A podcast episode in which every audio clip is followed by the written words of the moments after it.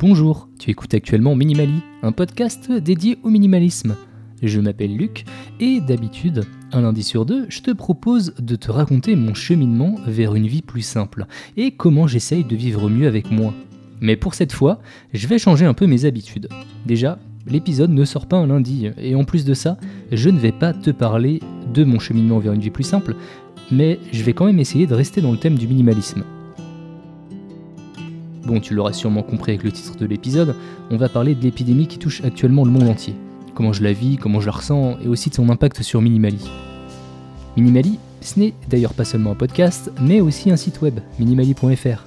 Tu peux y retrouver tous les anciens épisodes, mais aussi des articles qui permettent de pousser la réflexion un petit peu plus loin. Si tu veux être au courant de tout ce qui se passe dans l'univers de Minimali, tu peux également t'abonner au compte Instagram qui centralise tout ça.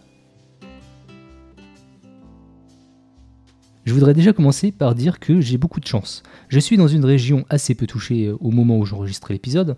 Tout le monde va bien à la maison. Ma famille et mes amis euh, sont pas touchés par le virus. Et j'ai également la chance de pouvoir télétravailler. Mon métier ne me met donc pas en danger. Et mes journées du coup sont bien remplies.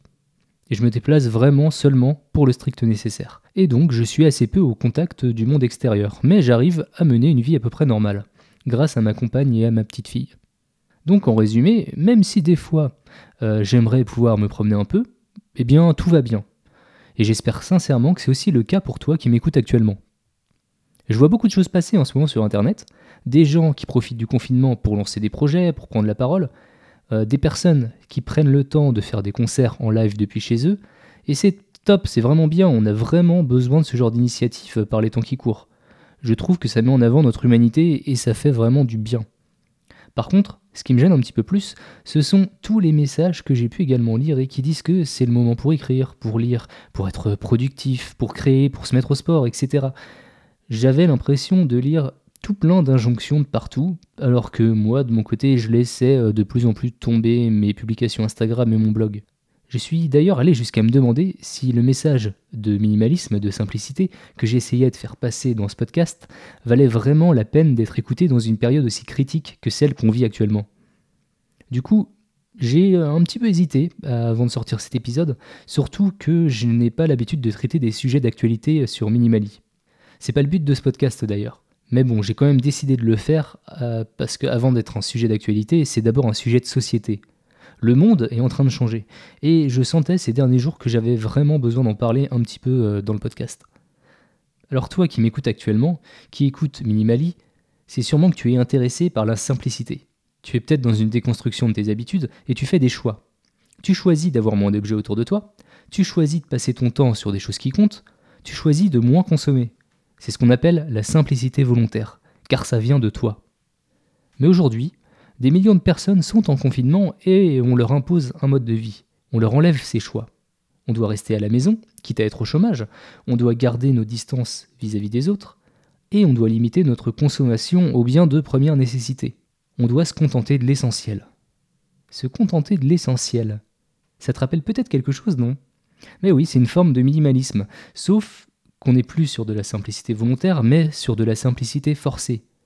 Et moi, je suis un peu dubitatif quand j'y réfléchis. D'un côté, je me dis, ok, c'est bien, les gens se concentrent sur leurs besoins et ils vont peut-être se rendre compte qu'ils n'ont pas besoin de consommer à outrance pour être heureux. Et en plus, c'est cool pour la planète, on gaspille beaucoup moins ses ressources et on lui laisse un peu de répit pendant la période de confinement. Mais d'un autre côté, je me dis que c'est peut-être pas la meilleure solution d'appréhender un nouveau mode de vie quand on est forcé à le faire. C'est exactement comme le télétravail. Au début, on se dit que c'est bien, parce qu'on n'a plus du tout de temps de transport, on est moins coupé par nos collègues, et d'une manière générale, on est plus productif.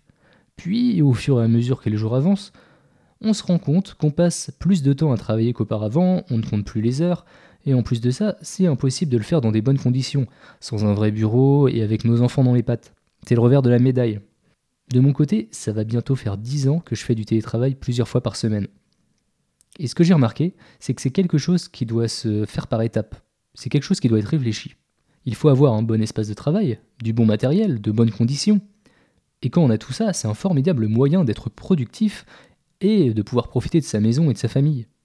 Mais le fait d'être forcé à travailler à la maison sans avoir toutes ces bonnes conditions, eh bien j'ai peur que ça dégoûte pas mal de personnes du télétravail, et même certaines entreprises. Et j'ai cette même peur pour notre mode de consommation. J'ai peur qu'on reprenne de plus belle nos anciennes habitudes, car on a été contraint et imposé de ne plus consommer pendant le confinement. En fait, j'ai l'impression qu'on se situe un petit peu entre deux mondes. On a l'ancien monde, qu'on connaît depuis plusieurs décennies, avec cette consommation à outrance, avec la possibilité d'avoir tout tout de suite, sans se soucier de l'impact que ça va avoir sur les ressources de notre planète. L'ancien monde, il est basé sur l'avoir, il n'est pas basé sur l'être, il n'est pas basé sur l'humain. Et on le voit bien actuellement, car notre économie, elle est en train de s'effondrer, parce que les gens ne consomment seulement que ce dont ils ont besoin. Et à côté de ça, il y a le nouveau monde, un monde qu'on essaye justement de préserver en réduisant notre impact et en étant raisonnable sur notre consommation. Alors c'est sûr, pour réellement entrer dans ce nouveau monde, il va falloir revoir le fonctionnement de notre société, de notre économie.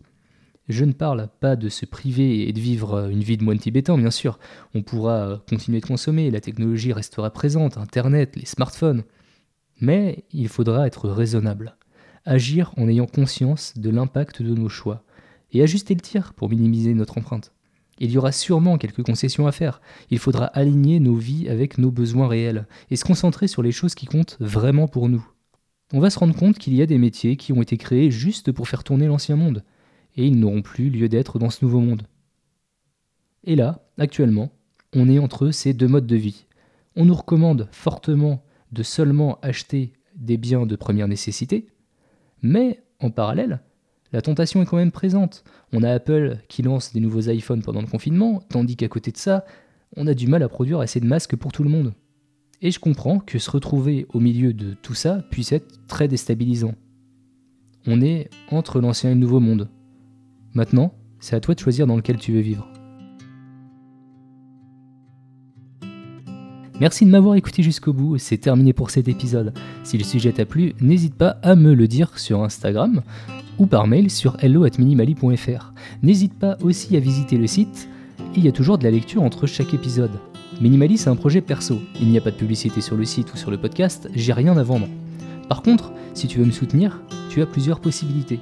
Tu peux d'abord me couvrir d'étoiles sur Apple Podcast pour m'aider à être référencé, ou alors tu peux simplement parler autour de toi. Je suis présent sur toutes les plateformes de podcast et également sur Spotify et YouTube. Et bien sûr, ma boîte mail reste ouverte si tu as des remarques, des questions, l'envie de travailler avec moi ou si tu veux juste me faire un petit coucou. En attendant, je te souhaite une très bonne semaine et je te dis à très bientôt.